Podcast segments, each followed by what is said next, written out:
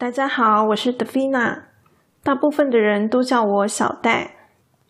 在这一集中呢，我想先自我介绍一下。首先呢，我在过去大约十年的时间，经营了一个部落格，里面啊，大主要就是发表一些技术型的文章，比如说当时很夯的 Facebook 啊，或是 Android 等等。可是因为我的主要的目标是想要成为一个 PM，就是我不想要搞技术。那前年的时候呢，就觉得说啊，我的部落格上面的文章其实都已经太老旧了，简单说就是已经跟不上时代了。所以后来我就决定把我的网站关闭。那那个时候呢，是很流行在 Medium 上面写文章的。至少对我来说是如此啦，所以说我那个时候呢就开始不在我自己的部落格发表文章，而是跑到 Medium 上面发表文章。那写的内容呢也比较属于自己呃生活上的一些心得分享，而不是以技术为主的主题。那因为我以前主要在学校念的是属于教育的类别嘛。所以呢，我在开始写文章没多久，我就发表了一篇关于批判性思考的文章。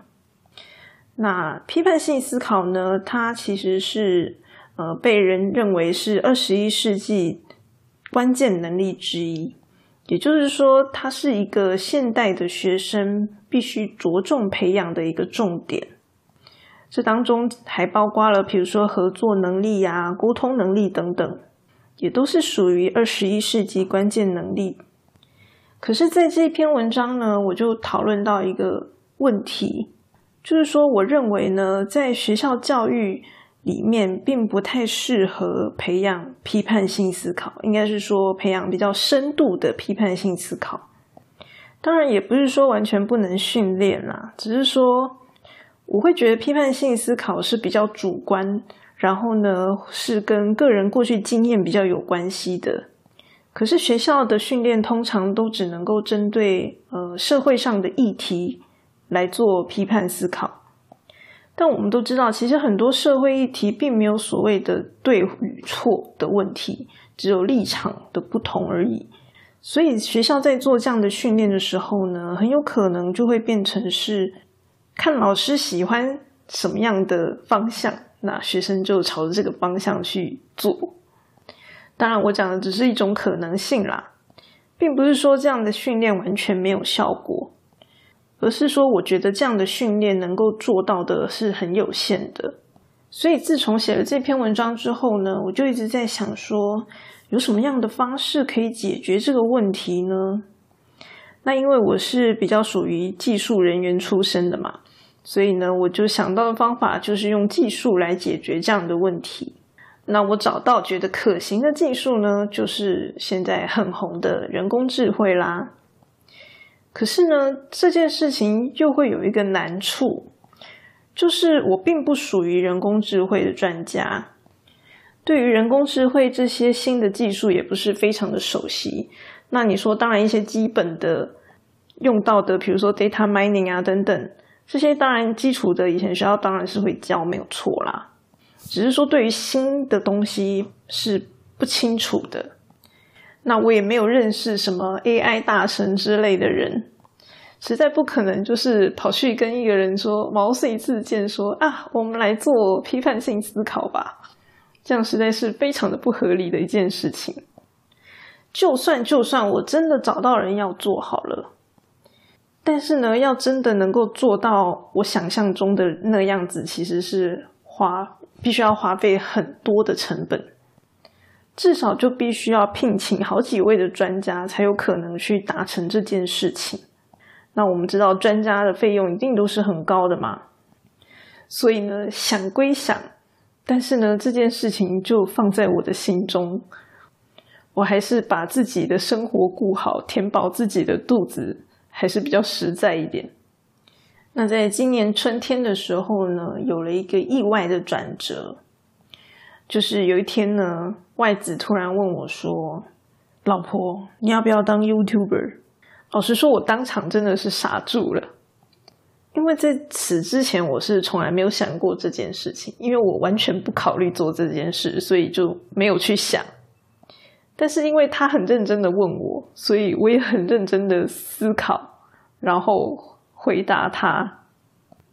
那当然，他有告诉我他的理由嘛，就是因为他觉得我想要做的事情呢，其实用 YouTube 是一个成本最低、我们能力范围内最有机会去达成的一件事情。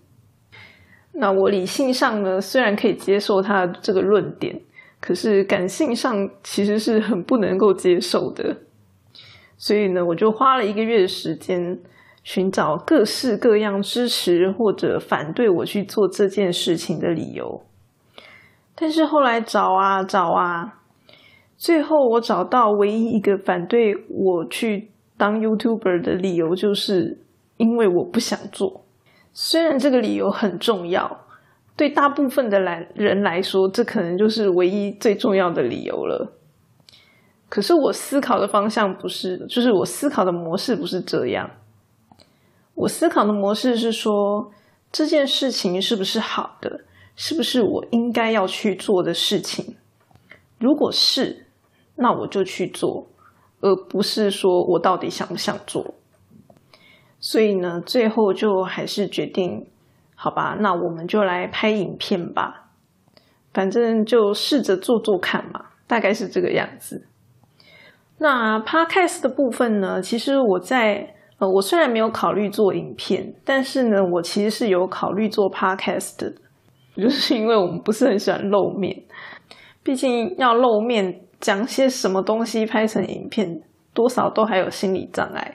我其实是那种，就是连人家照相我都会闪闪边去的这一种人。然后呢，我的照片里面永远都是只有风景，没有人。所以呢，影片虽然以前从来没有在我的考虑范围内，但是 Podcast 是有的。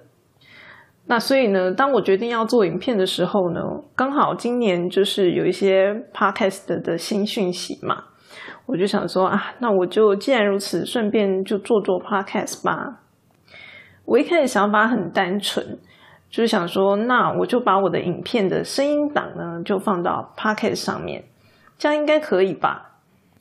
殊不知，这真的是好傻好天真的决定。我们在做影片的时候呢，其实已经尽量把文稿写的比较白话一点，然后呢，自以为很口语。但是结果后来我放到 Pocket 上面之后呢？我自己听，我就觉得发现完全不行。可能因为我们很习惯就是阅读那种资讯量非常大的文章，然后呢，所以我们的影片已经相较于以前阅读的文章来说，资讯量已经降低了。可是对于 Podcast 来说还是太高，而且很不口语。所以后来我就发了一集之后呢，就觉得算了，我还是另外录 Podcast 好了。那当然，这件事情因为并没有在我的规划之内，所以我也花了一点时间去思考这件事情。这也是这一集 podcast 的由来哦。因为我想，我应该必须要录一些跟 YouTube 上面不一样的东西。嗯，既然如此的话，第一集就先简单做个自我介绍好了。那毕竟这个频道的名称叫“用逻辑改变世界”嘛。所以呢，我还是会尽量以跟逻辑有关的内容为主，只是可能说发布的频率就不会像 YouTube 会比较固定这样。说到这个，也许有有些人会好奇说：“诶，为什么我要叫做用逻辑改变世界呢？”因为我前面讲的明明是批判性思考嘛，那为什么我的频道却是用逻辑改变世界？这个原因是这样子，因为呢，我觉得批判性思考呢，它其实是比较主观的东西。虽然我们要训练的是客观的批判性思考，但呢，人基本上都是主观的。所以呢，在训练批判性思考之前呢，一个很重要的点是在于说，你必须要先训练那个人客观的思考这件事。如果这个人他没有办法客观，那这个批判性思考训练其实就没有什么太大的意义了，他可能就会变成一个常常批判别人、跟别人吵架的人。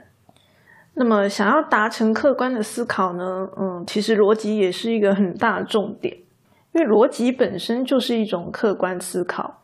而且，另外一方面啊，就是如果你的批判性思考，就是如果你逻辑不好，你要做批判性思考会不好做。因为逻辑是这个样子，逻辑它就是一个因跟一个果，然后中间用逻辑连贯起来嘛。或者你说，呃，A 与 B 之间的关系等等。这就是一种逻辑。可是，如果今天逻辑不好的人呢，他可能会把这个因果关系搞错，或是把 A 跟 B 的关系没关系也变成有关系。那么，当你逻辑不好的时候，比如说你导果为因了这种情况下，你再去批判性思考，就会变得没有意义，因为他从头到尾根本就错了。比如说，有男生假设他今天想要追一个女孩子，他就拼命的送礼物给这个女孩子。他把送礼就会导致这个女孩子对他有好感这样的因果关系搞错了。结果最后发现这个女孩子不喜欢他的时候，他可能就会觉得不太愉快，甚至可能就会批评这个女生。但你其实不能够完全怪这个女生，那是因为。这个追求女孩子的这个男孩子，他本来一开始的时候他就搞错关系，搞错这个因果关系了。因为你稍微想一下嘛，你会爱上每一个送你礼物的人吗？一定不会嘛。也就是说，送礼跟有好感其实根本就是两件事。当你搞错这样子的一个因果的时候，你其实后面再去做任何的批判性思考，其实就意义不太大。因为问题点是在于你前面的逻辑错误，所以说要训练批判性思考之前，你必须要先把逻辑训练好，这才是一个比较好的方式。就是说，你逻辑至少不能太差嘛。那另外一方面呢，逻辑呢这种东西它是有答案的，它只有符合逻辑跟不符合逻辑两种结果。可是批判性思考不是。因为它其实是属于主观的东西，所以它会有所谓的个人选择的问题。就像我前面讲的，我思考的方式是这件事情该不该做，但是很多人可能不是这样思考的。那当然，这是我选择的思考模式嘛。所以呢，这是这个批判性思考相关的东西，它会有选择的问题。那我们也知道，网络上其实大家七嘴八舌的。每个人都有每个人自己的意见，每个人都认为自己是对的，所以在一个完全没有任何基础的情况下，直接跳到批判性思考，我认为这样子不是太好。那这就是为什么我会把我的频道主题还有我的部落格改名叫“用逻辑改变世界”。为什么是以逻辑为主？就是这个原因，因为我想要强调的是逻辑还有客观的这样子的一个价值。那当然啦，因为我最终的目的还是希望推广批判性思考嘛，所以我的内容呢就不会是单纯只有逻辑了，而是还会有一些类似 guideline 引导的步骤，希望可以帮助大家去进行批判思考的训练。这差不多也是我想要建立这样的频道的一个理由吧。未来一些比较细节的，比如说理论之类的东西呢，我可能就留在 YouTube 的影片上面。那把一些比较重要的观念用 Podcast 描述给大家听。希望这样子的内容可以获得大家的支持。今天就先聊到这边喽，下一集再见。